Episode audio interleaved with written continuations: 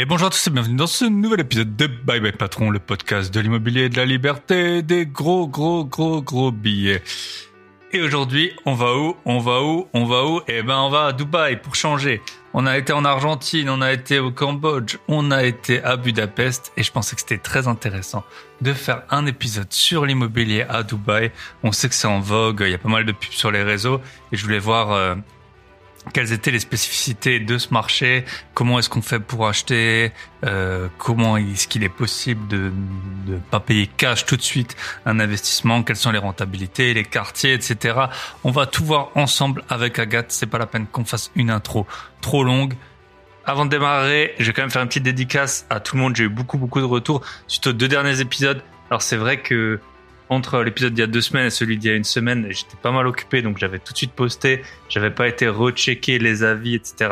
Donc j'avais pas pu faire de dédicace. Merci à tous, vous avez été très très très nombreux à euh, revenir vers moi par rapport à lors de l'épisode avec euh, avec Johan. Également à me dire que c'était une très bonne idée mon épisode. Euh, la rat le bonheur est dans la rat race, être salarié, c'est tellement mieux qu'être entrepreneur. Voilà, j'ai eu beaucoup de retours plutôt positifs. Je m'attendais à me faire un peu défoncer en mode et qu'est-ce que tu racontes T'es bye bye patron, pourquoi tu nous euh, inventes cette histoire? Maintenant, j'ai eu beaucoup de retours très positifs, voilà, qui étaient contents, qui est un contrepoids de temps en temps qui euh, exprime également les avantages qu'on peut y trouver. Donc, merci à David, et David le plaquiste. On a eu un bon petit échange la semaine dernière. Il est sur une grosse opération. J'ai essayé de l'aider comme je pouvais à lui faire gagner quelques deniers. Visiblement, c'est chose faite. Donc, bravo à toi. Félicitations pour ton nouveau projet. Badis Boni, Romain pour les retours. Euh, les petits pieds vagabonds euh, qui partagent en story lors de leur voyage quand elles les écoutent euh, mes, mes podcasts. Donc ça me fait toujours super plaisir. Si vous écoutez mon podcast dans la voiture et que dehors il fait beau ou que vous êtes en voyage ou même si vous êtes dans les bouchons lyonnais, n'hésitez pas à poster une petite story en me taguant, je vous repartagerai. J'adore voir en fait dans quel contexte les personnes écoutent ce podcast. Ça, ça met un peu de, la, de la réalité sur, sur les chiffres d'écoute parce que c'est vrai que quand on voit le nombre d'auditeurs, ben parfois on a du mal à se représenter. Euh, on sait très bien que c'est des vraies personnes et j'ai beaucoup d'échanges avec la plupart d'entre vous.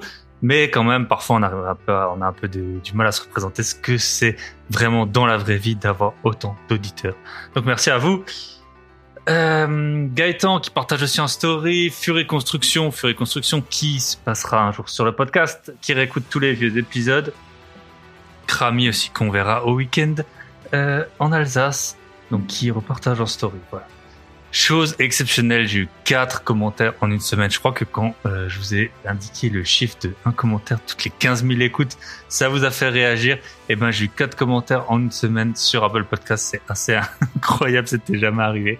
Donc, je vais en prendre un ou deux. Merci à Atombox. C'est toujours un plaisir de retrouver un épisode. Ça fait du bien. Un retour d'expérience réaliste sur l'IMO, les investissements. Les retours sentent le vécu et c'est toujours intéressant de retrouver des invités dans des domaines ou localisations variés. Merci pour ce podcast. Et voilà, là, aujourd'hui, on a de nouveau un invité dans, un, dans une localisation un peu exotique et qui sent bon le soleil. effectivement, ce que j'essaie de vous partager par rapport à ce podcast, c'est un retour d'expérience euh, aussi vrai que possible sur euh, la vie d'un investisseur, l'investisseur que je suis.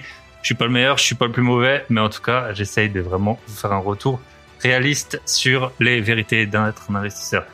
Pour info, j'enregistre cette intro, on est le 24 avril. Et euh, cette semaine, je me suis tapé ma compta des meublés. Voilà, j'en avais fait un épisode l'année dernière. Pour les meublés, euh, je fais moi-même ma compta. Ça me rappelle un peu mes heures sombres de stagiaire en cabinet d'expertise comptable. Euh, bon, bah, je regrette pas de plus faire ça aujourd'hui, mais ça fait toujours du bien de remettre un peu en perspective, de voir aussi, c'est un peu le moment où je vois les évolutions. C'est incroyable les, les petits frais comme ça, comme ça monte vite. On parle souvent des taxes foncières, alors forcément c'est des montants qui sont importants, et que ce soit la PNO, la PNO, elle avait pris ma PNO, elle avait pris 20, donc propriétaire non occupant, l'assurance, elle avait pris 20% l'an dernier, elle a repris 13%, donc là je vais voir pour changer, euh, parce que sur un appart ça ça fait pas grand chose, mais quand c'est euh, sur un nombre conséquent d'appart, bah forcément ça, ça, commence à faire euh, quelques centaines ou milliers d'euros, je pense.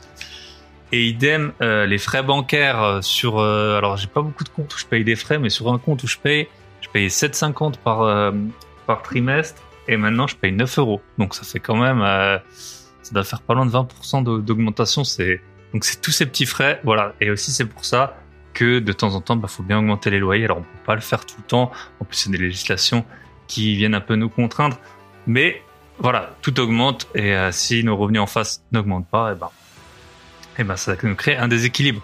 Le seul truc qui n'augmente pas, et c'est pour ça qu'il faut acheter au mais le plus tôt possible, c'est votre remboursement d'emprunt. Voilà. Au début, peut-être ça peut vous paraître élevé, et en fait, au fur et à mesure que tout augmente, y compris vos loyers, et eh ben ça va peser de moins en moins. Deuxième petite dédicace, Bing Bao, un podcast au top qui sent bon le Gewürztraminer et la saucisse de Belfort. Voilà, on embrasse tout le grand test. Hein. Des interviews variées avec des interlocuteurs de qualité et surtout un vrai investisseur derrière tout ça. Bref, indispensable pour écouter vos, pour occuper vos longues heures sur la route ou dans les bouchons. Et ben voilà, vous pouvez aussi faire du sport, c'est bientôt l'été. Euh, donc c'est le moment. Voilà, merci à vous. Donc euh, j'avais encore Vivi 4P, Vivi 4P, Viviap, je sais pas, qui m'avait aussi laissé un commentaire. Voilà, j'en ai eu également un depuis Dubaï et c'est aujourd'hui à l'endroit où on part. Dernier point avant de démarrer, j'ai rediscuté avec Johan pour l'événement à Budapest.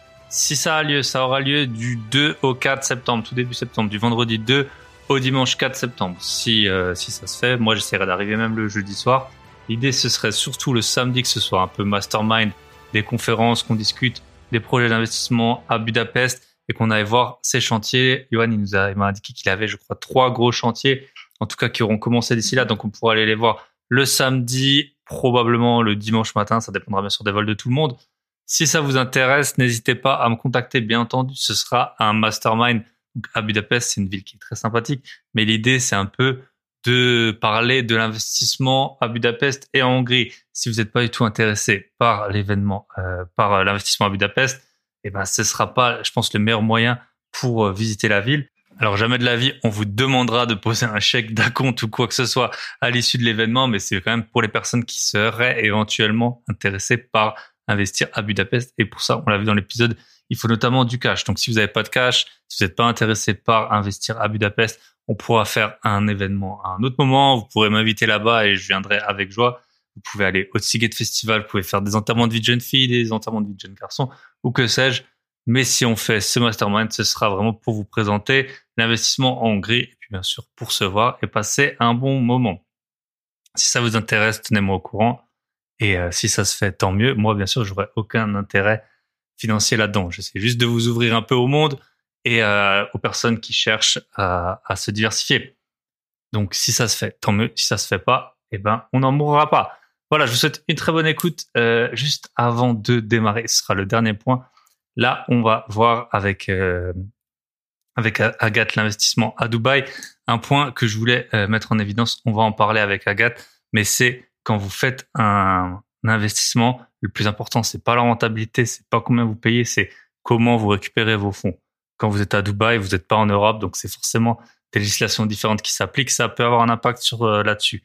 Quand vous investissez dans des startups, votre argent il est bloqué parfois très très longtemps. Quand vous investissez dans des cryptos, parfois on a des rentas de fou, mais en fait on peut pas les récupérer. Il y a des périodes de vesting et tout. Donc voilà, le plus important, toujours quand vous investissez, posez-vous la question, comment je récupère mes fonds? Comment je, je rapatrie l'argent? Voilà, on se retrouve avec Agathe et je vous souhaite une très bonne écoute.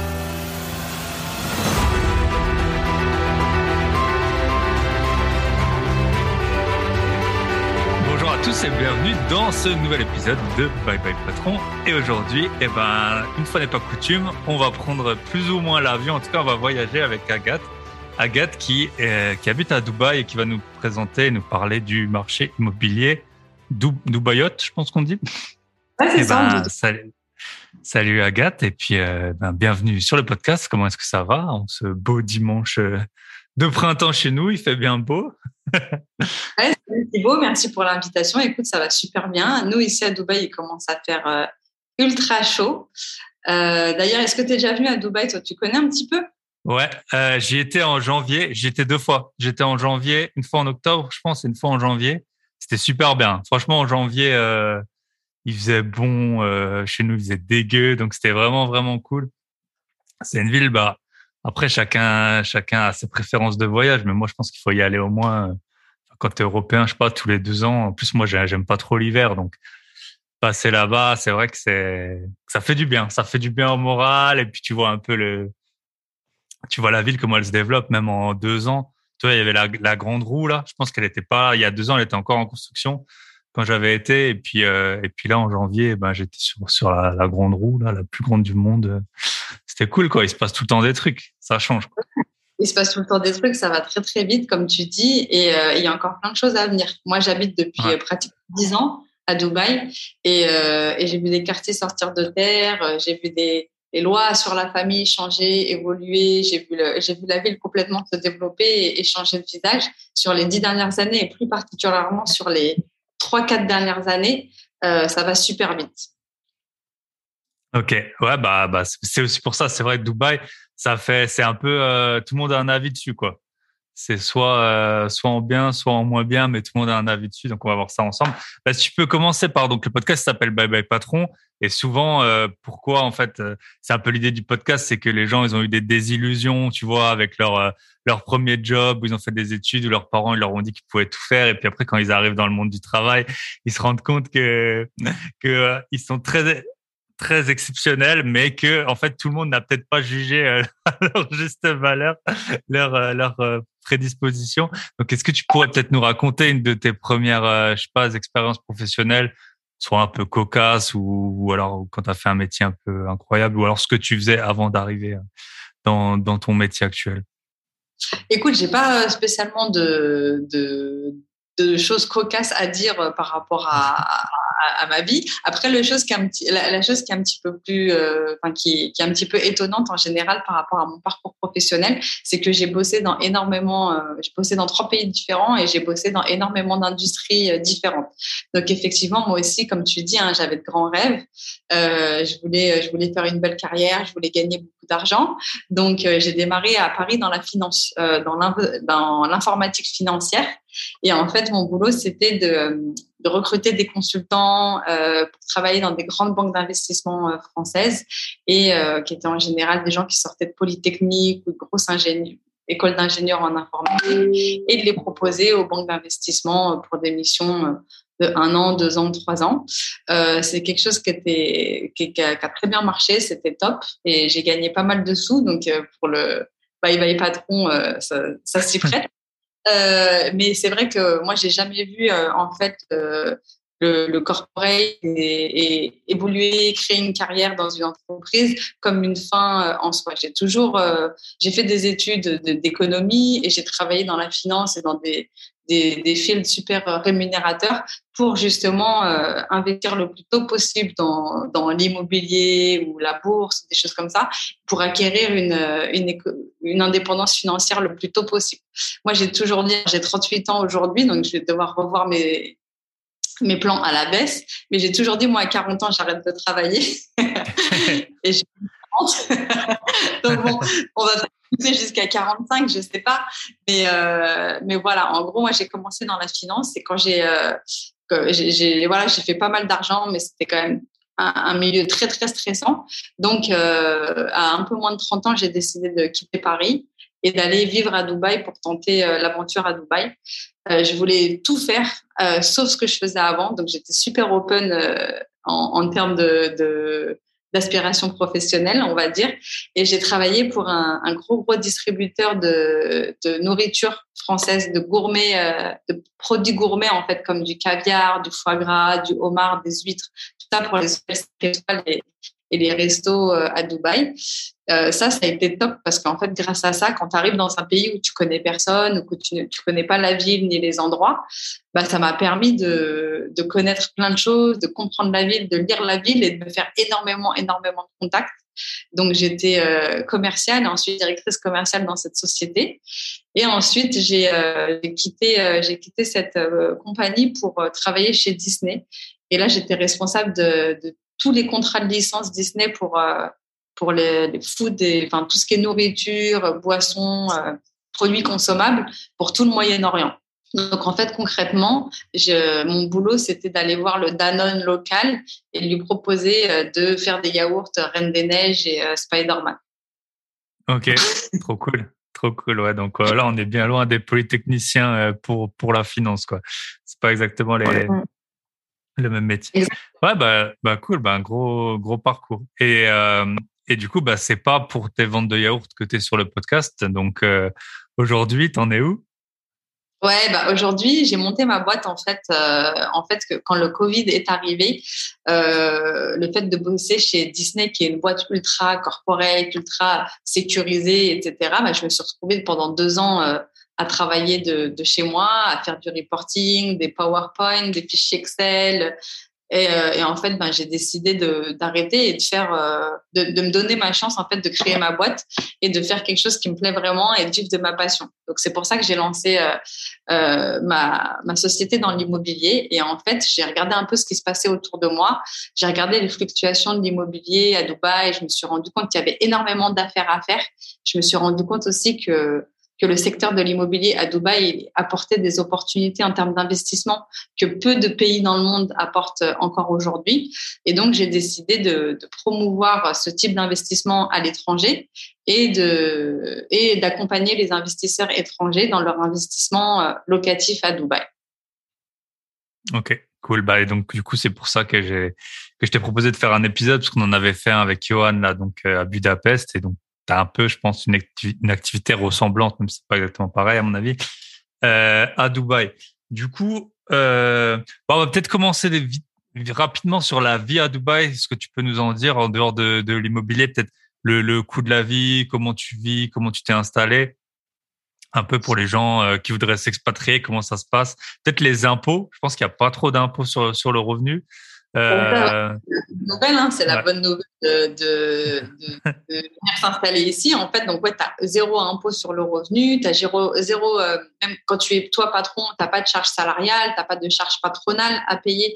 Euh, quand tu es employé, ton salaire euh, net c'est ton salaire brut, en fait, c'est la même chose. Après, la contrepartie de ça, c'est que bah, du coup, tu n'as aucune couverture sociale. Euh, tu n'as pas de retraite, tu n'as pas de chômage au cas où tu perds ton travail. Et euh, je dirais même plus, si tu perds ton travail, il faut en trouver un très, très vite parce que, euh, ton, visa, en fait, est la raison pour laquelle tu as le droit de rester sur le territoire est liée directement à ton sponsor qui est ton employeur. Après, c'est très facile de trouver d'autres options pour avoir un sponsor, notamment tu peux monter une une société freelance et euh, avoir un visa euh, à ton nom grâce à cette société. Tu peux avoir un visa d'investisseur aussi. On va en reparler un petit peu, un petit peu plus tard. Donc du coup, c'est pas non plus très très précaire. C'est-à-dire que tu peux rester euh, sur le territoire, mais c'est vrai que le coût de la vie est assez assez important. Donc il faut faut retrouver quelque chose assez rapidement. Après, après quand je dis coût de la vie important, Dubaï, c'est ce que t'en fais. Comme ce que tu disais tout à l'heure, il y a énormément de gens qui ont plein d'avis sur Dubaï, qui adorent, d'autres qui détestent, d'autres qui ont l'impression qu'il faut être millionnaire pour pouvoir euh, s'épanouir ici. C'est pas le cas au quotidien. Euh, au quotidien, tu peux faire plein de choses sympas en famille, avec des amis, sans non plus, euh, sans non plus euh, casser ta tirelire, quoi. Il y a plein de choses à faire. Et c'est beaucoup plus authentique que ce qu'il n'y paraît, en fait. Quand tu viens en vacances, tu vas à Burj Khalifa ou Downtown, Marina, etc. Ok. Ouais, ça. De, de, en fait, de l'expérience que j'en ai eue, les services sont pas très chers. Par exemple, les taxis ou même aller au restaurant, faire des excursions, tout ça. Ça, c'est pas très cher. Je pense qu'il y a d'autres choses qui sont beaucoup plus chères, du, du, type la santé. À mon avis, ça coûte assez. C'est pas donné. Je pense. As, justement, tu dois, tu t'assures ou tu payes le, le, médecin chaque fois que tu y vas. En fait? Non, en fait, euh, ici, tu as une assurance maladie qui est l'équivalent d'une mutuelle, euh, qui est payée par ton c'est obligatoire. Quand tu emploies quelqu'un, euh, tu es obligé de lui payer maladie, ça vient avec ton visa. Donc du coup, ça en fait, ça coûte pas cher. Contrairement à ce qu'on pourrait croire, parce que c'est vrai qu'on fait souvent le parallèle entre Dubaï et les États-Unis, euh, par exemple, mm. en termes de, c'est un peu marche ou crève entre guillemets. Mm. Euh, non, ici la santé, ça va, on est couvert. Euh, après, si tu es en freelance ou si tu, as ta propre boîte, dans ces cas-là, il faut que tu payes une mutuelle à l'année. Euh, ça coûte pas hyper cher. Ce qui coûte le plus cher ici, c'est vraiment ton loyer, c'est se loger et c'est les écoles si tu as des enfants. Hmm. Ok. Ça, on en avait parlé. J'avais aussi un joueur de poker euh, qui habite au Cambodge et même lui, il m'expliquait que l'école, dès que tu es en fait partout dans le monde, dès que tu es dans une école euh, privée, en fait, pas payée par l'État, ça coûte euh, tout de suite très cher. Et donc, si, euh, si demain on me propose un boulot à Dubaï, combien il faudrait que je demande au minimum pour avoir une vie, euh, une vie sympa, tu dirais? Bah, Tout dépend de ton profil. Si tu es tout seul, euh, si, tu es célibataire, un enfant, pour être pour bien et kiffer, tu vois, c'est-à-dire vivre dans un bel endroit, mais en même temps te faire plaisir, aller au resto. Ouais, voilà, vraiment ne pas compter, voyager quand on a envie, etc. Il faut minimum, je dirais, entre 20 et 25 000 dirhams, ce qui fait environ 5 à 6 000 euros. Mais c'est pas pour ici, pour Dubaï, c'est pas un salaire très élevé. Tu vois, c'est un salaire mmh. d'une personne qui a 4-5 ans d'expérience, qui a un master et 4-5 ans d'expérience. Tu peux prétendre à ça très facilement. Ouais. Ok, ouais. Du coup, c'est. Et puis, ouais, ouais 5-6 000 euros. ok. Bah, cool. C'est, tu sais qu'au Cambodge, là, le Baptiste, le joueur de poker, il disait que, bon, lui, c'était pour une famille, mais qu'il lui fallait aussi 5-6 000 euros euh, pour vivre la vie d'expat. C'est, c'est souvent plus cher que, que ce qu'on peut penser. Mais au final, on voit qu'entre Dubaï et le Cambodge, c'est presque un budget euh, ressemblant. Et, euh, ok. Ça chiffre beaucoup plus, par contre. Ouais, ouais, c'est clair, quand tu as une famille, c'est, différent. Ok, euh, super. Donc, 5-6 000, 5, 6 000 euros, 20, 25 000 dirhams. Et, euh, et les gens, ils se logent où? Parce que c'est vrai, si on a déjà été à Dubaï, bah, tu as la marina, tu as le downtown. Est-ce que c'est là où les gens, ils habitent? Franchement, euh, oui et non, euh, mais, mais pas trop en fait. Ça va être euh, certains types de profils qui vont habiter dans ces endroits-là. Tu vois, euh, moi j'habitais à Downtown quand je suis arrivée, par exemple, parce que j'étais toute seule avec mon mari et que c'est un endroit où ça bouge énormément. Tu as plein de restos. Tu peux aller au mall jusqu'à minuit, tu peux faire du shopping jusqu'à minuit mmh. parce que tu t'ennuies et je sais pas, il y a rien à la télé par exemple. Donc euh, donc ça vit quoi, c'est top. Marina, c'est à peu près la même chose, c'est le même esprit, mais tu es au bord de la mer. Et, euh, et, donc, du coup, c'est sympa aussi. Donc, ça, c'est les endroits, on va dire, où tu vas avoir des gens qui sont célibataires ou des couples sans enfants.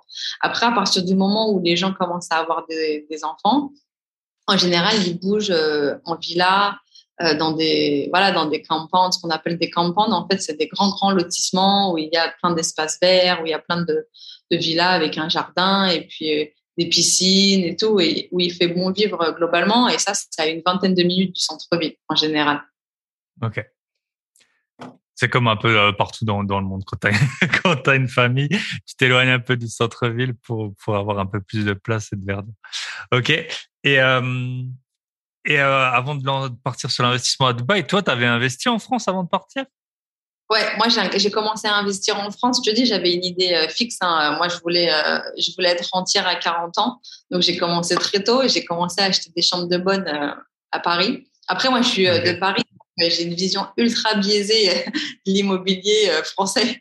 C'est-à-dire que tu n'as rien en dessous de euh, une chambre de bonne de 10 mètres carrés, ça coûte 100 000 euros. Quoi. À l'époque où, mmh. moi j'ai acheté, c'était il y a 15 ans, euh, c'était plutôt aux alentours de 60, 70 000 euros. Et aujourd'hui, c'est aux alentours de 130 000, 130 000, 130 000 en, en fonction des quartiers. Donc, euh, donc moi, j'avais compris à ce moment-là que que c'était le meilleur rendement euh, possible, que plus tu achetais petit à Paris et plus tu faisais de l'argent. Donc, euh, j'avais acheté des places de parking et des chambres de bonne. Euh, ça, c'est quand j'étais étudiante. Ok. Ah, quand tu étais étudiante déjà Ouais, ça, c'était quand j'étais étudiante. Et du coup, quand j'étais étudiante, c'était intéressant parce que comme j'avais pas de salaire, euh, je payais pas beaucoup de, tu sais, je payais pas d'impôts sur le revenu, j'étais pas imposable mmh. sur ces revenus-là. Et quand j'ai commencé à, à gagner à gagner euh, bien ma vie. Du coup, là, c'était euh, c'était assez négligeable comme revenu. Ouais, voilà, c'était assez négligeable comme revenu versus euh, ce que je payais comme impôt dessus. Donc, du coup, j'ai décidé de les revendre, séparer. Et, et aujourd'hui, là, j'ai plus rien en France. J'ai, sauf une SCPI, j'ai des investissements dans une SCPI parce que c'est c'est quelque chose qui, voilà, t'as à t'occuper de rien. Et comme je suis résident étranger, j'ai j'ai des facilités fiscales aussi euh, sur ça. Mais euh, j'ai retiré mon cash et je l'ai investi ici. Ok. Et ici, du coup, tu peux nous dire un peu ce que tu as avant qu'on parte vraiment sur, euh, sur ton activité? C'est pas obligé de dire de l'eau, mais deux. Ok. Ouais, j'ai deux appartements qui sont euh, qui sont dans des quartiers euh, qui sont dans des très bons quartiers, des quartiers hyper centraux. Et je fais du euh, je fais du holiday home en fait. Je fais du, court terme avec. Ok. Cool, trop bien. Et ok. Et du coup, bah, on peut partir sur l'activité. Donc, ton activité à Dubaï. Qu'est-ce que tu proposes Comment comment on achète à Dubaï? Enfin, on va on va faire ça un peu dans l'ordre. Déjà, si moi, bah voilà, je suis, euh, je suis, euh, je sais pas, on va dire, bah justement, je travaillais euh, avec toi, j'étais informaticien dans la finance sur Tête Polytechnique, j'avais un salaire à, je sais pas, 150 000 euros par an, et je me dis, ah, ce serait une bonne idée, euh, j'ai 40 ans, ce serait une bonne idée d'investir à Dubaï. Bah, qu'est-ce que tu me proposerais en fait? Ouais, déjà avant ça, si toi tu as ce profil-là et que tu te poses une question d'investissement, moi je vais t'expliquer pourquoi il faut que tu investisses à Dubaï et pas ailleurs. Euh, parce... Ah oui, forcément. Parce que si tu imagines ce profil-là, ça veut dire que tu payes beaucoup d'impôts, ça veut dire que tu es déjà euh, propriétaire de, de, ta, de ta résidence principale, peut-être, peut-être que tu as même déjà un premier investissement euh, en France et donc du coup, bah, tu te fais euh, tu te fais pas mal cartonner par les impôts. Voilà, à Dubaï, ce qu'il faut savoir, c'est qu'il n'y a aucune taxe. La seule taxe qui existe, c'est la TVA, qui est de 5 et qui a été implémentée il y a peut-être 4-5 ans. Mais avant ça, il n'y avait même pas de TVA. Donc aujourd'hui, euh, tous les revenus de tes loyers, quand tu investis dans quelque chose, tous les revenus de tes loyers, ils sont complètement nets. C'est-à-dire que contrairement à un investissement en France, tu n'as pas, de, pas de CSG, tu n'as pas de, de, de, enfin, pas de charges n'as pas d'impôt sur les revenus de ces loyers-là. Et le jour où tu revends, tu n'as pas d'impôt sur la plus-value non plus euh, de, du bien. Et en étant euh, résident français, il y a une, en fait, il y a un, un, contrat, tu sais, fiscal entre les Émirats et la France qui font que, euh, qui font que tu n'as pas, tu n'es pas imposé sur tes, tes revenus locatifs euh, Donc, autre chose aussi, alors tu es censé par contre les, les déclarer quand même, mais euh, c'est pas vu, euh, pas pris, je dirais. Et euh, les Émirats ne, ne communiquent pas en fait. Okay. Ne communiquent pas à la France euh, les, les assets que tu as ici. Donc du coup, le gros avantage, c'est ça, c'est que euh, c'est que c'est complètement opaque et que en étant investisseur ici, tu peux, euh, même en étant non résident, tu peux ouvrir un compte, un compte, un compte bancaire local. D'accord. Et après, tout se passe forcément du coup dans tout reste à Dubaï pour l'instant. Bien sûr, euh, faut déclarer vos revenus. Hein. On n'est on n'est pas là pour vous faire frauder. Mais ouais, non, c'est sûr. Après, oui, c'est en fait des revenus mondiaux parce que moi, je aussi des revenus de plusieurs pays. En fait, tu réintègres tes revenus mondiaux pour euh, le calcul de ta tranche, mais c'est pas ça qui te fait payer, qui te fait payer des, des, impôts, je suppose. Ok. Et ok, donc ça on a vu. Et comment ça se passe du coup à bah, à Dubaï? Je sais, alors tu, tu, me, tu me corriges si je me trompe, mais je sais que les, euh, les musulmans, les pays musulmans, et ils ont des, des, un peu des problèmes, enfin pas des problèmes, mais des réticences avec l'emprunt. Je sais que c'est assez compliqué, non les. En fait, regarde, moi je vais t'expliquer euh, vraiment, euh, parce que moi je suis musulmane, donc du coup je connais, je connais bien. Moi, moi tous mes, justement tous mes la chose qui a fait que, que j'étais pas rentière à 40 ans, c'est parce que justement, j'ai jamais fait de crédit et tous mes achats, je les ai fait cash. donc, j'ai un, mmh. Donc, j'ai un profil d'investisseur un petit peu particulier. Et euh, du coup, en fait, alors, euh, ce qu'il y a, c'est que l'intérêt, c'est interdit effectivement euh, chez les musulmans, mais euh, il y a un, comme tout, hein, tu vois, il y a une façon de, de bypasser un petit peu euh, l'interdiction. C'est que c'est que en fait la banque, toi, quand tu t'es intéressé par un bien et que tu as envie de te le faire financer, la banque, elle va acheter le bien pour toi et elle va et elle va te le revendre avec une marge. Par exemple, tu achètes quelque chose un million, la banque te le revend un million deux, donc c'est la marge que la banque va se faire va être va être corrélée au risque qu'elle prend. Mm. Et donc, forcément, plus le, plus le remboursement se fait sur une longue durée, plus le risque de ne pas être remboursé est grand. Donc, forcément, ça s'apparente à de l'intérêt d'un point de vue euh, financier, mais d'un point de vue éthique, euh, c'est présenté d'une façon différente, ce qui te permet quand même d'avoir des financements qu'on appelle sans intérêt, mais où, euh, où quand même la banque euh, gagne de l'argent parce qu'elle t'a financé ton bien. Ok. Donc, c'est soit tu payes un million de dirhams tout de suite. C'est des dirhams, hein. dirhams ou dinars? Dirhams. Ouais, dirhams, ouais. Un million de dirhams euh, tout de suite, ou soit un million deux euh, dans, dans cette. On voit souvent des pubs sur, euh, sur Facebook, sur Instagram, payés en sept ans ou des, ou des, ou des choses comme ça. Tu payes un. Donc, je pense que c'est comme ça que ça, ça se passe. Le... Si tu peux nous décrire justement un peu. Ouais, il y a d'autres choses. Ah, moi, je ce que je t'ai décrit jusqu'à maintenant, c'est toi, par exemple, si tu veux acheter un bien qui est, euh, qui est déjà livré, qui existe déjà, et que tu n'as pas tout l'argent euh, en ta possession, bah, du coup, tu vas devoir prendre un crédit à la banque. Si tu es musulman et que tu peux pas euh, passer par un crédit avec de l'intérêt, il y a des banques islamiques ici qui peuvent te donner un crédit avec une, en gros, une marge. Ils se prennent, la banque, elle se prend un profit parce qu'elle t'a elle t'achète le bien, elle l'achète pour toi un million, elle te le revend un million deux par exemple, et toi tu vas payer un million deux sur dix ans. Voilà. C'est comme ça que Maintenant, si toi, tu veux, il y, a des musulmans aussi qui sont un peu contre ça, qui trouvent que c'est une façon de faire de l'intérêt caché et tout. Donc, il y a aussi mm. d'autres solutions. Si tu, si tu disposes pas de tous les biens, mais que tu peux quand même investir euh, ici, tu peux acheter sur plan. Et dans ces cas-là, quand tu achètes quelque chose sur plan, c'est le promoteur qui te fait des facilités de paiement, avec là, par contre, zéro intérêt, zéro euh, marge. En gros, l'appartement va coûter un million et il va te dire, moi, je te fais un crédit sur... Euh, sur, euh, sur euh, bah, 10 ans et tu vas payer 100 000 pendant 10 ans. Que tu payes maintenant ou que tu payes en 10 ans, euh, c'est comme du 10 fois sans frais en fait. Ce sera le même prix. Ah, c'est pas auprès de la banque, c'est auprès du développeur, du promoteur immobilier directement. Et les promoteurs, ils sont, enfin, tu sais, quand tu es à Dubaï, tu en as deux gros, là, Emar et. Euh, et Damac. Et Damac, voilà. C'est eux les promoteurs ou il y en a des, il y en a des plus petits aussi, je suppose, mais parce que ceux-là, ils sont liés à l'État, je pense, ces deux, non? Bah justement, et ouais, ça dépend. Emar, oui, Emar, c'est semi-gouvernemental et euh, concrètement, c'est le plus gros. C'est c'est euh, c'est ceux qui, en fait, Emar, c'est c'est la compagnie, en fait, la société qui, qui façonne le Dubaï de, de, demain, en fait, qui a façonné Dubaï.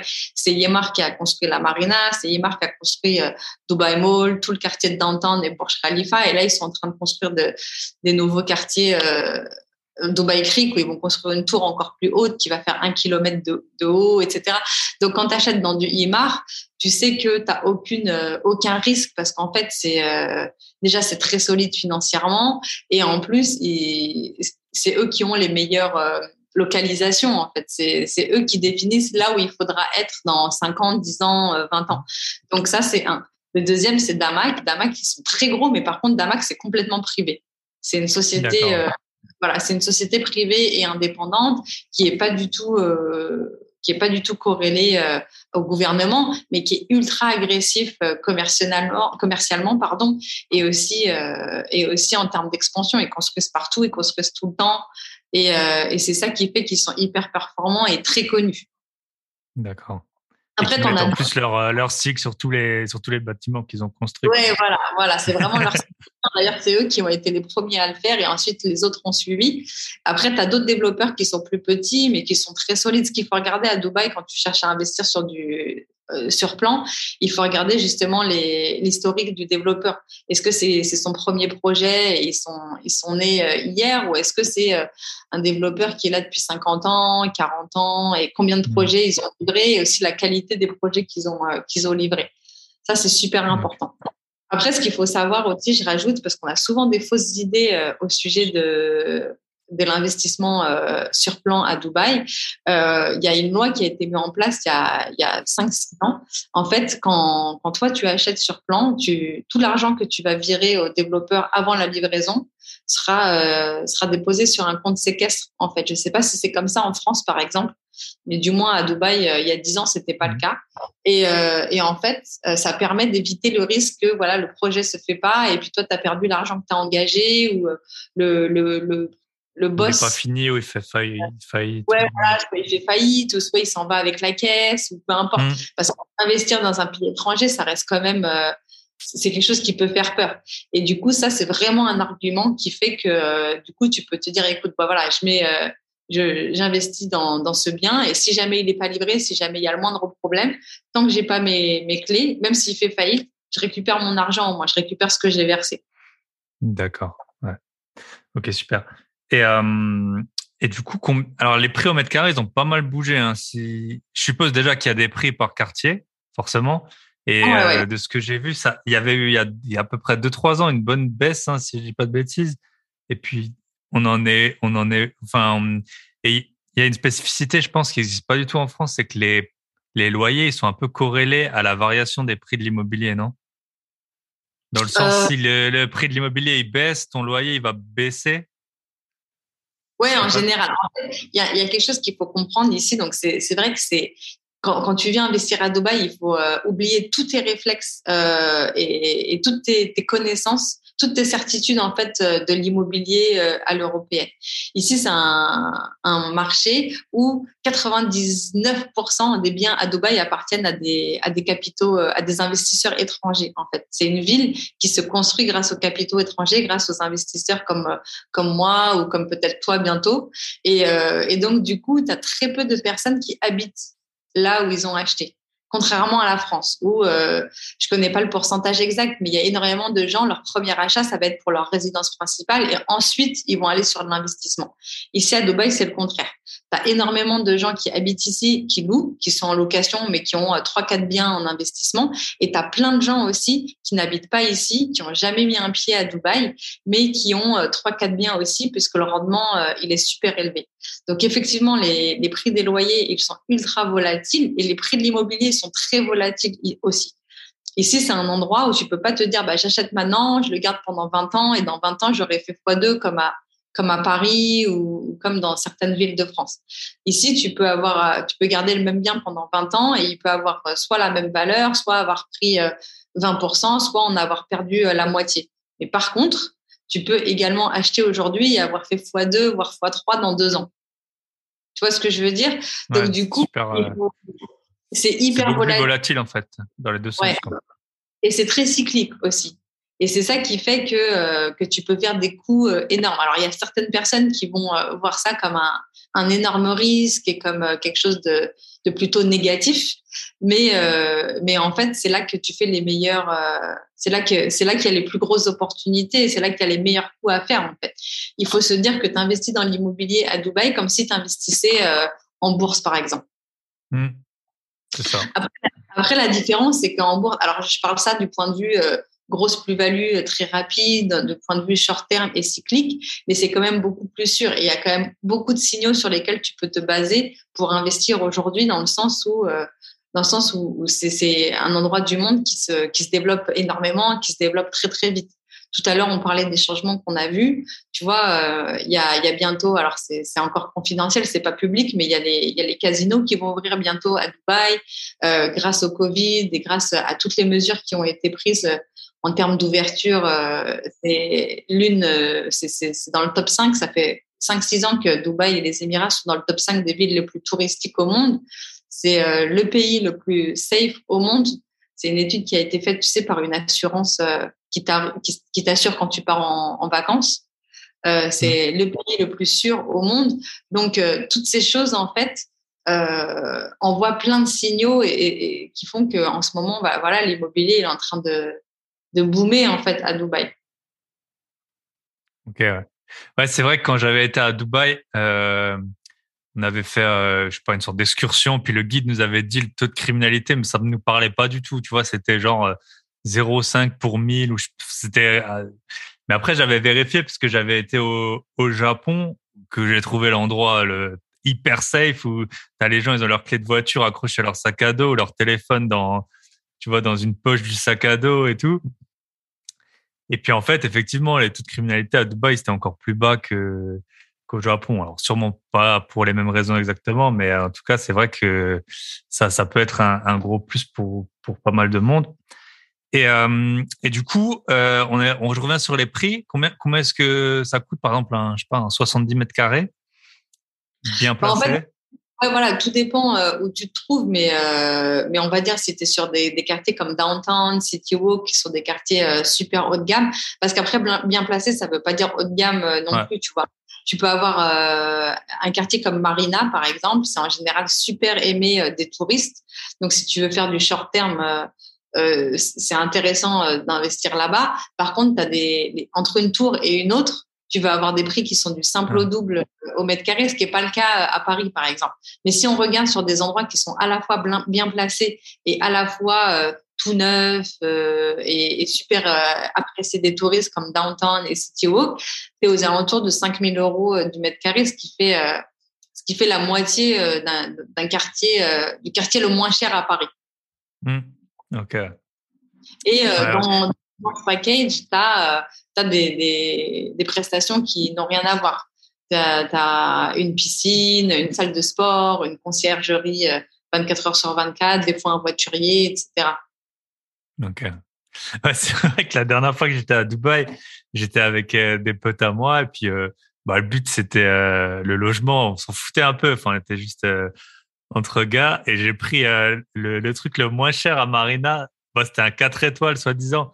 On a payé 300 euros, je crois, pour non 500 euros pour 6 pour 3 jours. Donc ça faisait genre 30 euros la nuit. Et tu voyais bien que la tour, elle avait quand même, elle avait déjà bien vécu. c'était pas là, c'était pas là où tu te demandes ta copine euh, en mariage, quoi. Mais bon, pour nous, ça avait très bien fait l'affaire. Et euh, ok. Et, et les chats. Du coup, tu as dit qu'il y a plein de services. Je suppose qu'il y a des, il y a des charges qui, qui ont un certain coût. Combien ça coûte euh, par mois? C'est tout ça, la piscine, le, le donc t'as pas de chauffage, enfin t'as pas de chauffage, t'as la clim, je suppose, mais t'as pas de chauffage à payer souvent. Ben, les, euh, les charges comme la clim, etc., ça c'est à la charge du locataire en général. Donc c'est pas, un problème pour le pour le propriétaire. Par contre, euh, ouais, tout ce qui est euh, entretien des parties communes, c'est quelque chose qui dépend de la taille de ton appartement. Ici, on compte en square foot. Euh, c'est des pieds carrés au lieu des mètres carrés en mmh. fait et, euh, et en fonction des quartiers pareil tu vas avoir des euh, tu vas avoir un coût différent on repart sur le même exemple de City Walk ou downtown tu vas être aux alentours de de 20 dirhams du, du square foot en fait, à peu près. Donc 20 dirhams, ça fait ça fait 5 euros du square foot. Et quand tu sur sur un quelque chose qui fait 70 mètres carrés, ça fait 700 square foot je te fais le calcul euh, en live, donc ça fait 14 000 dirhams à l'année. C'est des charges qui se payent à l'année. 14 000 dirhams, ça fait environ 3 500 euros à l'année. Hmm. Ok, ouais. ouais. Donc, il y a des services, mais ouais, 300, 300 euros par, 300 euh, euros par mois, grosso modo. Ok. Et du coup, ben, on va en venir au nerf de la guerre, donc euh, la renta. Combien est-ce qu'on peut espérer de, renta? Toi, tu proposes du coup des, des, appartements pour du short terme ou pour du moyen terme? Ça dépend, euh, ça dépend vraiment du, du, projet euh, de nos clients en fait, parce qu'on a des clients ici qui souhaitent euh, à la fois faire un investissement locatif, mais à la fois avoir un pied à terre quand ils viennent, quand ils viennent en vacances à Dubaï, parce qu'ils viennent deux trois fois par an. Donc ces gens-là, ce qu'ils veulent, c'est, t'es obligé de faire du short terme avec eux, parce que sinon ils pourront pas bénéficier de leur appart quand ils viennent. Et dans ces cas-là, c'est sûr que tu vas aller sur des, des localisations qui vont plaire aux touristes, parce que le but c'est qu'ils soient pleins tout le reste du temps en fait. Donc euh, quand c'est quand tu es sur ce genre de choses, tu es aux alentours entre 12 et 15% de rentabilité nette.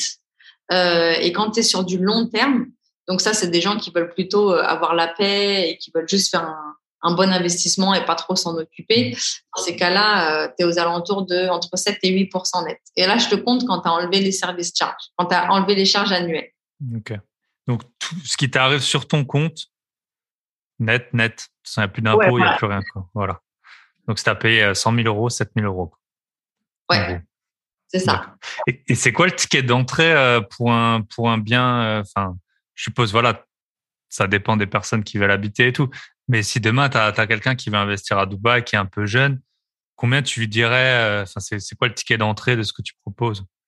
Ben, En fait, ça, Excuse-moi, ça c'est encore une idée reçue euh, sur Dubaï. Tu sais, on a l'impression qu'ici euh, c'est vraiment une ville de millionnaires, etc. Et en mmh. fait, le ticket d'entrée ici pour avoir quelque chose qui va être euh, dans des quartiers un peu périphériques, mais qui sont quand même à 15 minutes, 20 minutes du centre-ville, sur un studio qui va faire environ 35-40 mètres carrés, le ticket d'entrée c'est environ 100, 110 000 euros.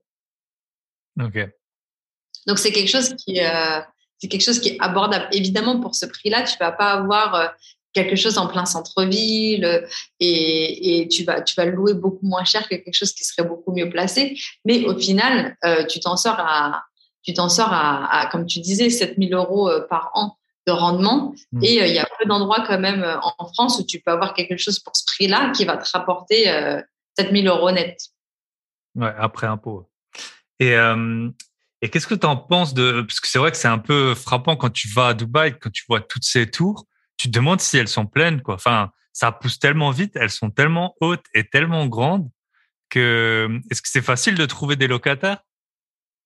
Ouais, franchement, c'est facile de trouver des locataires. Après, tu sais, euh, tu sais comment c'est, c'est la loi de l'offre et la demande, donc tout dépend de ton mmh. prix. Si très pressé et que tu veux éviter la vacance locative euh, à tout prix, dans ces cas-là, euh, tu, baisses un petit peu ton prix et tu vas trouver quelqu'un. Si tu veux vraiment maximiser ton profit et que tu veux pas du tout tu veux pas du tout baisser ton loyer, oui, tu vas mettre un petit peu plus de temps. Si vraiment le but c'est de c'est de faire le maximum de profit, le mieux c'est de faire du, du short terme en fait des, locations de vacances et dans ces cas-là dans ces cas-là oui en général c'est tout le temps plein euh, moi, je le fais pas. Euh, ça personnellement, c'est pas un service que je propose parce que ça prend énormément de temps et c'est un métier euh, à part. Mais euh, mais j'ai des partenaires en fait. Je travaille avec des sociétés qui le font. Et pour te donner une idée, pour un appart qui coûte un million euh, de dirhams, j'ai eu j'ai eu le cas très récemment cette semaine. Un appartement qui a été acheté par un de mes clients à un million de dirhams, c'est 250 000 euros. S'il le louait en long terme, il m'avait demandé de le louer, de lui louer en long terme, ça lui ça lui rapportait 80 000, ce qui fait 20 000 euros à l'année. Mmh. Et, euh, et, quand je me suis renseignée euh, avec euh, la société qui, qui, fait le short terme, euh, ils lui ont donné 130 000. Donc, c'est à peu près ouais, 60% de plus. Ouais, il sortait à 13% net, donc il n'y a pas photo en fait. Mais la, mmh. la contrepartie de ça, c'est qu'il faut que tu le meubles et il faut aussi que, que tu payes, tu t'installes Internet, tu payes l'électricité, mmh. etc. Donc, il y a des gens qui n'ont pas trop envie de ça. Mais si toi, tu veux euh, faire du, la renta, c'est ce qu'il faut faire à 100%. Ok. Ok, du coup, dans un monde parfait, alors ça peut changer, je suppose, mais tu euh, achètes un appart à 250 000, tu, tu payes un, un acompte. Au début, c'est un acompte. C'est combien? Cet acompte 10% 20% euh, ça, dépend des, ça dépend des développeurs, mais c'est entre 10 et 20%, plus les frais de notaire. Euh, enfin, c'est l'équivalent des frais de notaire. Ici, c'est les frais d'enregistrement euh, à la municipalité. Ça coûte 4%. Donc, en gros, tu donnes entre 14 et 24%. D'accord. Donc, admettons que je vais acheter euh, un bien à 250 000. on va dire que je peux mettre 30, 35 000. Et après, en théorie, parfaite, il peut se payer tout seul si on fait de la location courte durée pendant 10 ans. Quoi. Après, pas tout de suite, parce qu'en général, quand tu payes comme ça sur plan, il est, il est pas livré tout de suite. Donc, d'accord toi, tu vas commencer à payer et donner 5%, euh, 10% tous les six mois, etc. Et euh, alors ça, ça dépend vraiment des plans de paiement. On a des, euh, il y a aussi des développeurs qui te font des plans de paiement sur 7 ans où tu payes, où tu payes tous les mois 1000 euros, par exemple. Tu vois, pour un studio, je te donne l'exemple d'un studio à 110 000 euros. Effectivement, tu vas donner à peu près 15 000 euros tout de suite parce que tu vas donner 10% plus les, les 4% de, de frais d'enregistrement. Et ensuite, tu vas payer 1000 euh, euros euh, pendant 7 euh, ans. au développeur, sachant que ton appart, il est livré dans 3 ans. Donc, tu vas être, à, tu vas être sur l'investissement pur entre maintenant et 3 ans. Tu vas donner 36 000 euros mmh. en 3 ans. Et ensuite, une fois qu'il est livré, il s'autofinance. Et tu vas payer ensuite 4 ans après la livraison, 1000 euros par mois, toujours. Donc, pendant 4 ans, tu veux dire pendant quatre ans après la... Ouais. Ok. Et euh, est-ce que le promoteur, il, regarde ta stabilité financière? Comment? Parce que lui, en fait, c'est lui qui prend le risque, du coup. Non, le promoteur, il regarde rien, euh, rien du tout. Ici, c'est aussi euh, quelque chose qui est, qui est pas mal avantageux. C'est encore une fois, on n'est pas là pour inciter à quoi que ce soit, mais ici, on, personne ne te demande la provenance de tes fonds. T'as pas besoin d'avoir un dossier, même pour de la location, d'ailleurs. T'as pas besoin d'avoir un, de ramener un dossier avec tes fiches de paye, avec tes relevés de compte, etc. Parce qu'en fait, tu, tu payes, euh, tu payes à l'avance. Tu payes, tu donnes des chèques en fait, tu donnes des chèques euh, post-datés et donc du coup, euh, en étant propriétaire, t'as pas de risque de loyer impayé. Donc c'est un avantage supplémentaire. Après, si les gens ne payent pas, je suppose qu'on ils sortent rapidement quoi. voilà. Il n'y a pas de discussion possible. Les, les, les squatteurs, euh, ces choses-là, bah, ça ça n'existe pas tout simplement euh, mmh. ici. Donc euh, tu peux même louer plus que plus que que c'était prévu au départ, parce que ici tu fais des contrats de location d'un an et tu choisis, tu décides un mois avant la fin de renouveler ou non. par contre, si tu veux partir avant, admettons qu'au bout de neuf mois, tu veuilles partir, ou au bout de six mois même, tu veuilles partir, le contrat de location type, qui est quelque chose qui est commun à, tout le monde, prévoit trois mois de pénalité en fait, le locataire. Si tu restes six mois, tu seras obligé de payer neuf mois.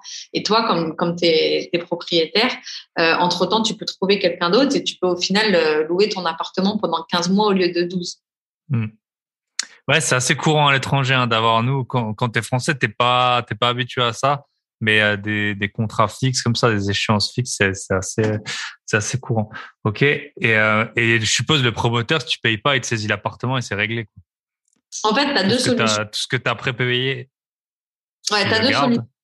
Euh, si, tu, si tu fais un défaut de paiement, bon, déjà, on va, te, on va te, te laisser énormément de temps.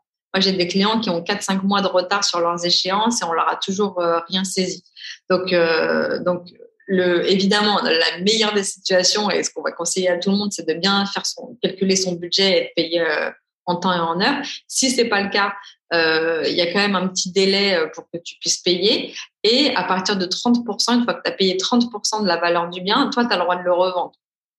Ton bien. D'accord. Même si n'est pas livré. Donc, euh, et plus tu te rapproches de la date de livraison, et plus l'appartement il a pris de la valeur. Il y a des gens qui vivent de ça, euh, qui, qui ont acheté, qui ont le, budget pour un appart, mais qui vont en acheter trois, qui vont donner trois fois 20% ou trois fois 30%. Et une fois qu'ils sont arrivés, ensuite ils attendent. Et une fois qu'ils sont arrivés à un an euh, de la livraison, ils revendent avec une plus-value de 30% sur chaque appart. En fait. Euh, donc, tu as toujours moyen de t'en sortir. effectivement, par contre, si tu n'arrives pas à le revendre et que tu n'arrives pas à payer, là, euh, là s'il n'est pas livré, tu n'as pas trop d'autres solutions qu'effectivement euh, perdre, perdre ta mise. Une fois qu'il est livré, tu peux faire un crédit même si tu n'es pas résident. En mettant en garantie le bien, quoi. Ouais, exactement. Donc ça, ça reste quand même euh, quelque chose de super flexible. C'est, c'est, c'est, tu vois, quand, en France, par exemple, si tu n'es pas résident et que tu n'es pas euh, français et que tu n'as pas de revenus en France, bonne chance pour aller, euh, pour aller faire un crédit. Un crédit. Alors qu'ici, c'est, c'est plus ou moins automatique à partir du moment où le bien est déjà construit et livré. Ok. Et est-ce qu'une fois que tu as un bien, tu peux t'en servir ouais, comme garantie pour euh, pour enchaîner des opérations, tu vois, avoir des. Je sais pas si euh, si, si tu as déjà un bien qui est payé et tout, tu peux le mettre en hypothèque pour aller sur un autre projet ou des choses comme ça? Ça existe ça, euh, ça, ça dépend des banques. Moi, j'ai jamais vu et j'ai jamais eu de client qui faisait ça. Donc, euh, je peux pas te garantir euh, à 100%. Mais après, ici, il y a aussi quelque chose pour éviter justement qu'il y ait trop de spéculation et que tout se casse la gueule un peu comme les subprimes. Tu vois, quand, quand, es, quand tu fais un premier achat immobilier de quelque chose qui existe. Là, on part sur un bien existant, on n'est pas mmh. sur du euh, off-plan. Euh, il faut que tu donnes un, un acompte de 25% de la valeur du bien.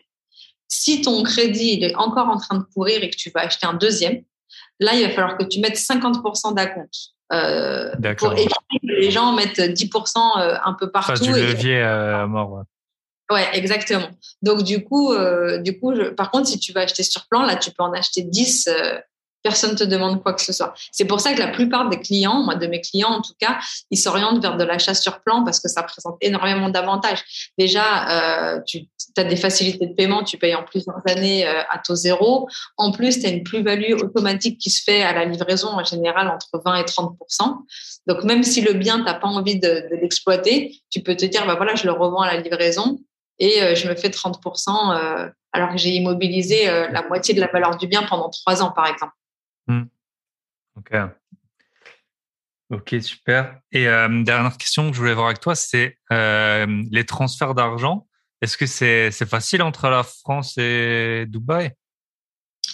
En fait, euh, ça dépend. Euh, il faut, euh, il faut obligatoirement apporter des justificatifs. En fait, il faut, montrer. ici, quand tu, quand tu, tu, veux booker un appartement, tu peux le faire avec 1000 euros. Tu vois, on va t'envoyer un lien de paiement de 1000 euros juste pour que l'appartement n'apparaisse plus dans l'inventaire de, du promoteur. Et ensuite, tu as une semaine, deux semaines pour transférer euh, les 10%. Pour transférer, une fois que tu auras payé les 1000 euros, on va te donner une, un formulaire de réservation. Et grâce à ce formulaire de réservation, sur lequel il y aura le descriptif de l'appartement, l'adresse, ton nom, ton prénom, la taille de l'appart, etc. Grâce à ça, en fait, toi, tu peux aller à ta banque et leur demander de virer l'argent sur le compte du promoteur. Après, si tu, donc c'est, ça se fait, et ça, moi, je, le fais euh, tout le temps. Mais euh, c'est pas facile parce que les Français, les banques françaises vont tout faire pour que tu le fasses pas.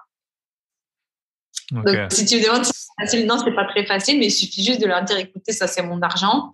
Je vous ai demandé d'envoyer euh, telle somme euh, à tel endroit et ils ont pas de, ils ont, ils ont aucune raison et ils ont aucun moyen de ne pas te, te, le, te l'accorder en fait. En fait. Mais c'est rare que ça se passe sans encombre, on va dire.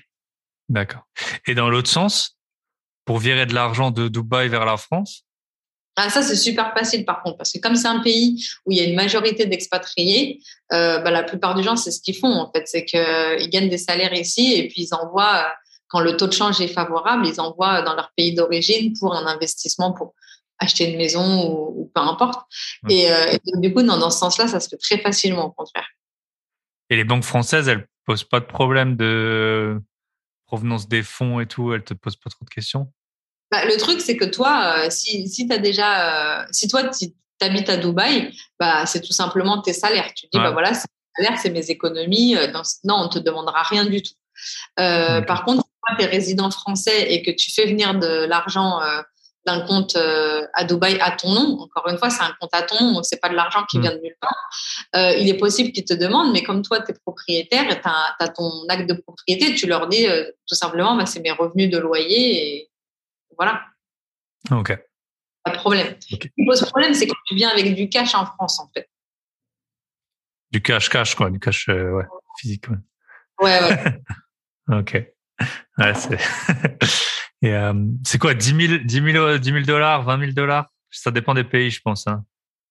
Comment ça à poser problème.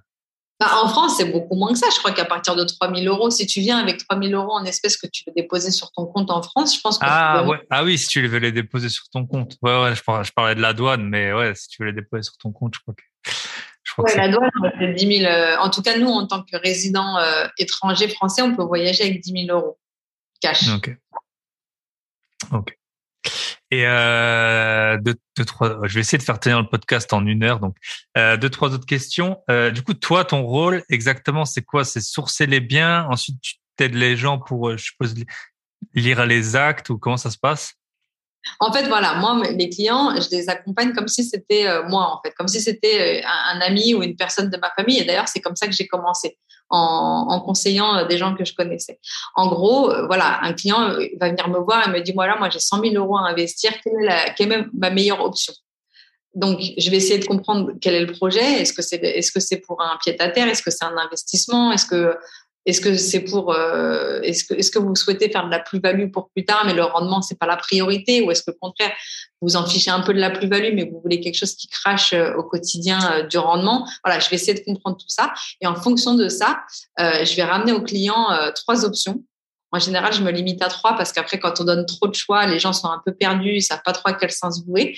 Je vais ramener trois options où je, je calcule exactement. Voilà, là, c'est combien tu vas louer en me basant sur si c'est quelque chose qui existe dans les, dans les loyers euh, de la tour euh, existante ou du quartier. Si c'est quelque chose qui n'existait pas, ça va être des choses équivalentes euh, dans le quartier, moins les services charges annuels et je vais sortir à chaque fois le rendement le rendement. Et je vais expliquer aux clients, je vais apporter du conseil en leur disant, voilà, moi j'irai sur ce bien-là parce que le développeur, il est plus digne de confiance, parce que c'est quelque chose qui va mieux vieillir dans la durée ou tout simplement parce que le rendement est meilleur et c'est ce que vous cherchez à bien égal. Donc, je vais leur donner un, report, en fait, vraiment un rapport, euh, un rapport détaillé des biens, euh, du prix au mètre carré, des services charges, du rendement. Et ensuite, euh, si le client dit bah ok, je vais acheter celui-là, je vais les, accompagner bah, tout au long de, de l'achat, de la transaction, jusqu'à ce qu'ils reçoivent les clés. Et à la réception des clés, s'ils le souhaitent, je m'occupe de la gestion locative et incluant euh, aller ouvrir le compte en banque pour mon client, déposer les chèques sur son compte, euh, de sorte qu'il ait à s'occuper de rien. Et euh, comment tu te rémunères un pourcentage? En fait, euh, je, si c'est un bien existant, on achète un particulier. Donc, dans ces cas-là, je prends un pourcentage sur la vente qui sera payé, qui sera payé par l'acheteur. Ça aussi, c'est un peu différent de la France. En général, en France, c'est partagé entre l'acheteur et le vendeur. Ici, à Dubaï, c'est payé que par l'acheteur, ce qui peut être une, un, truc positif le jour où toi, tu peux revendre ton bien parce que tu sais que tu n'auras rien à payer, ce sera du net. Et, euh, et par contre, quand je travaille avec des développeurs, je suis payée directement par le développeur, ce qui veut dire que ma prestation envers le client, elle est totalement gratuite. Il paye le même prix que s'il était passé euh, par quelqu'un d'autre. Quoi il paye le même prix que s'il n'était pas en direct auprès du développeur, voire même euh, moins cher avec avec moi, parce que euh, parce que moi je, je, fais du volume avec eux, donc du coup j'ai des prix, euh, ils, me font en général des pourcentages, des discounts, etc. Chose que toi quand tes clients t'arrivent tout seul, c'est impossible à négocier. Ok. Et sur l'existence, c'est combien les frais d'agence à peu près en pourcent? Sur l'existence, c'est 5%. 5%. Ok. Que tu payes tout de suite, je suppose ça. Il n'y a, pas de, y a pas de crédit euh, là-dessus. Ouais, ouais, ça, faut le payer tout de suite, effectivement. Parce que sinon, la je ne revois plus et j'ai jamais ma com. ouais, ok. Euh, bah écoute, je pense qu'on a fait un bon tour. Et les actes, ils sont en anglais ou ils sont en arabe? Les deux. Les deux. C'est les langues officielles, donc tout est traduit en anglais et en arabe. D'accord. Et tu arrives, les promoteurs, je suppose que tout le monde parle au moins anglais. Euh, enfin, ils ont moins un contact. Non, non, tout le monde, tout le monde. Euh, chaque individu qui travaille dans une entreprise ici à Dubaï parle, euh, parle anglais. Il y a assez peu de gens qui parlent arabe au final. Et euh, la langue du pays, c'est vraiment l'anglais. Donc, tu trouves toujours quelqu'un qui parle anglais. Par contre, c'est des clients en général qui parlent anglais. ouais, c'est ça. si nos ministres ils parlent pas anglais, donc ouais, ouais. Du coup, toi, bah, tu fais l'intermédiaire avec eux, je suppose. Moi, je m'occupe de Ouais, ouais, je m'occupe de tout. Je leur explique, euh, tu vois, quand ils reçoivent le, contrat de, de, vente, bah, je le traduis avec eux. On fait un zoom, je leur explique toutes les clauses. Euh, quand il faut envoyer l'argent aussi, je suis là, je suis là avec eux pour obtenir les reçus et tout. Je fais tout le suivi, en fait, tout le suivi. Euh, euh je leur explique où il faut signer, quand est-ce qu'il faut renvoyer ça et tout, etc. pour que, mmh. pour que ce soit le plus clair et le plus simple possible, en fait. Et c'est plutôt très simple, pour être honnête. C'est pas vraiment, vraiment compliqué. Et parce que juste comme ça, l'arabe, euh, on n'écrit pas les voyelles hein, souvent. Il y a un truc comme ça, non C'est assez dur à lire, même si on le parle, je crois. Hein. Ouais, les, voyelles, c'est différent, effectivement. du coup, ouais. c'est pour des actes. Déjà, les actes notariés, quand c'est dans ta langue maternelle, t'as parfois du mal à comprendre. du coup, s'il manque les voyelles. Ok, bah écoute, on a fait un bon tour. Là, on est à 59 minutes. Normalement, je pose quelques questions, mais je vais, euh, je vais juste euh, Allez, je vais t'en poser euh, deux. La première, c'est qu'est-ce qui, selon toi, fait que ton business il fonctionne?